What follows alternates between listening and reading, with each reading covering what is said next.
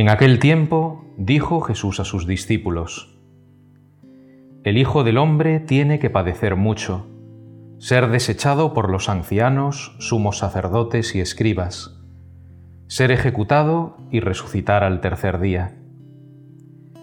Entonces decía a todos, Si alguno quiere venir en pos de mí, que se niegue a sí mismo, tome su cruz cada día y me siga pues el que quiera salvar su vida la perderá, pero el que pierda su vida por mi causa la salvará.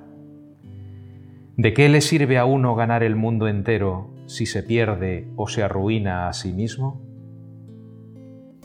Este anuncio de Jesús que hoy se nos dirige a nosotros puede generarnos miedo e inquietud. El horizonte de la cuaresma y de toda la vida cristiana es siempre pascual, es decir, entraña la entrega de la propia vida. Jesús nos llama a seguirle, a entrar con Él en la espesura de la cruz, en el universo oscuro del dolor y del sufrimiento humanos, en el ámbito del rechazo y la ruptura que ha creado el pecado del hombre, en todas sus manifestaciones cotidianas.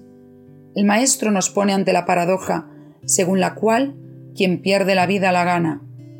Esta paradoja se resuelve y queda definitivamente iluminada por la motivación que movió la vida de Jesús y que ha de mover también la nuestra.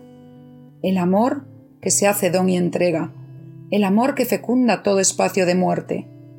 Le seguimos con una certeza, siempre como fiel compañera y verdad última.